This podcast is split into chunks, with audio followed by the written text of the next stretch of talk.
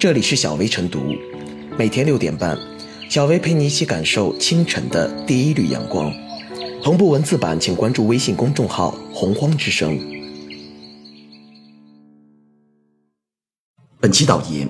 八月十一日，三大平台爱奇艺、优酷、腾讯视频和六大影视公司正午阳光、华策影视、柠檬影业、慈文传媒、耀客传媒、新力传媒联合声明。单个演员最高片酬不超过五千万。八月十二日，以华谊兄弟为会长单位，汇集了博纳影视、横店影视、乐视花儿影视、唐纳德影视等四百余家影视企业的横店影视产业协会，也发表了关于加强行业自律、规范行业秩序、促进影视精品创作的倡议，遏制天价片酬。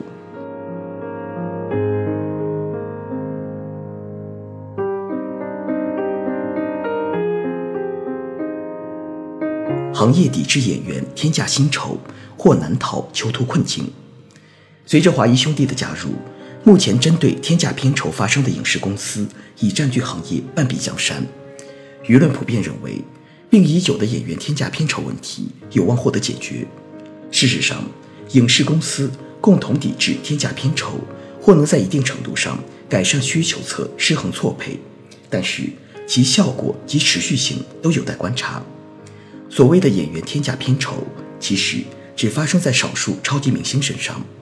经济学称之为“超级明星现象”，指少数杰出人物在其从事的活动中占据支配地位，并拥有暂时的垄断权利，而获得巨大市场份额和超出个人禀赋的高额收入的社会现象。在文化、体育等创意产业最为明显。之所以产生超级明星现象，有两个主要原因：一是市场上的每一位顾客都想享受最优生产者提供的物品。二是，生产这种物品所用的技术，使最优生产者以低成本向每位顾客提供物品成为可能。演艺市场不同于普通劳动力市场，电影拷贝或电视播出的成本较低，同时明星在观众中的号召力有时几乎可以直接决定一部电影或电视剧的生死。从价格规律来看。演员片酬具有很强的市场属性，其劳动价格的合理状态边界是非常难以界定的。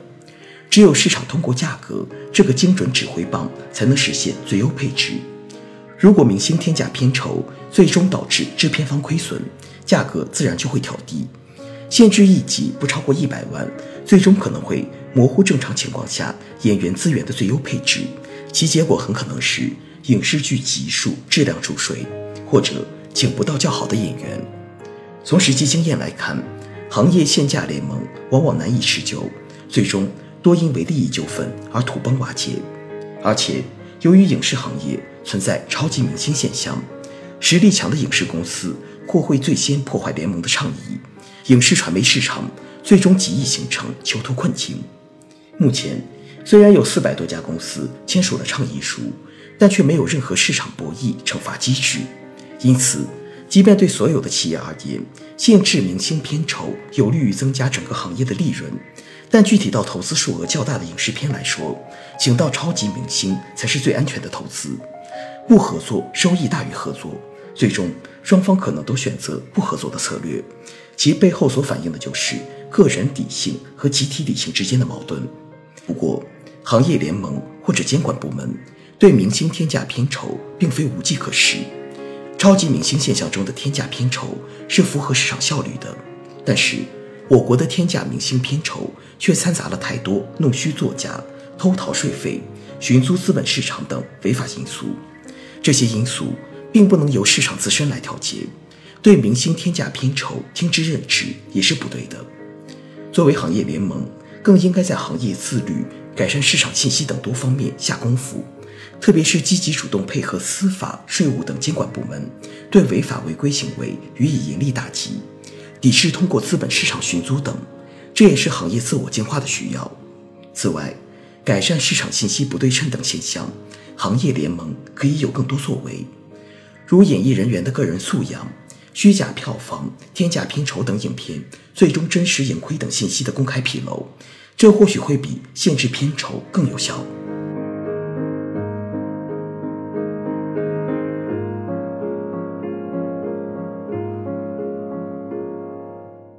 抵制天价片酬应成为行业共识。近年来，影视行业天价片酬是社会热门话题，一线明星的片酬频繁突破天花板，只有更高，没有最高。而编导、服装、化妆、道具等工作人员应获得的报酬少得可怜。影视剧后期制作环节也是捉襟见肘，比如特效只能做成五毛特效，甚至于不止五毛，粗制滥造的烂剧层出不穷。尽管相关部门多次发文要求加强对天价片酬的治理，但政府有形之手不可能画出片酬的最高限价，只能要求。合理安排影视剧投入成本结构，优化片酬分配机制，而且县官不如县官，限酬令的效果往往并不明显。因此，三家视频网站联合六大影视制作公司联合抵制天价片酬，喊出总片酬不超过五千万的声音，可谓是市场主体的主动求变与自救。这与以往明显不同。从理想状态看，此举可增加这九家公司。对演员片酬的议价权，也给其他购片平台与制作公司树立了典范。其他公司能否跟进抵制，目前不得而知。但可以肯定的是，市场份额较大的九大公司都在抵制天价片酬，或已扛不住天价片酬。其他公司有能力继续满足演员的天价秩序吗？此外，片酬实行封顶，多拍几数无疑，也有助于缓解电视剧的注水现象。不过，理想丰满，现实骨感。联合声明抵制天价片酬的九家公司，被不少人认为是天价片酬的始作俑者。近年来，他们为了竞争而搞的烧钱大战一直未停歇。有人评论说，他们你追我赶，相互厮杀，到最后谁也没挤掉谁，却共同养父了天价片酬和天价 IP 两个儿子。这次声明联合抵制天价片酬，会不会仅是一纸表态而已？声明不是合约，几家公司能否齐心协力地遵守诺言，落到实处才是最为关键的。公众要听其言，观其行。只要有一家公司或明或暗放了空炮，这个联合声明就被击破了，变成了一纸空文。事实上，一些拥有较高话语权的明星，要想突破五千万的最高片酬限额，是可以找到对策的，如挂个监制、制片等名头，也能多领一份酬劳。或以分成等方式拿钱，不仅收获更可观，而且更隐蔽。这也是这么多年相关部门屡掀风暴却奈何不了天价片酬的深层次原因。因此，我们对九家公司联合抵制天价片酬不能太乐观，除非全行业都能形成共识并联合起来，全面维护影视行业的生态秩序。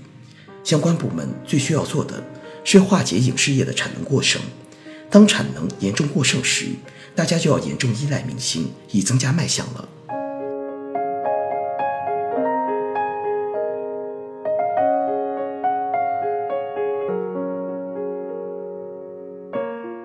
最后是小薇复言，演员天价片酬是种顽疾。从规范全行业演员片酬的角度来说，此次声明由行业内部的知名公司联合发布，表明了相关企业的态度。但仅靠行业内的自律远远不够，还要完善诸如电影管理条例、电视剧管理规定等相关法律法规，制定网剧管理制度，将演员片酬、阴阳合同详细写入，并加大对相关违法行为的处罚力度，才能真正给天价片酬套上紧箍咒。积弊丛生、乱象频仍的影视行业，急需一场刮骨疗毒式的自我净化和自我拯救，抵制天价片酬。可为这场自净行动的第一步，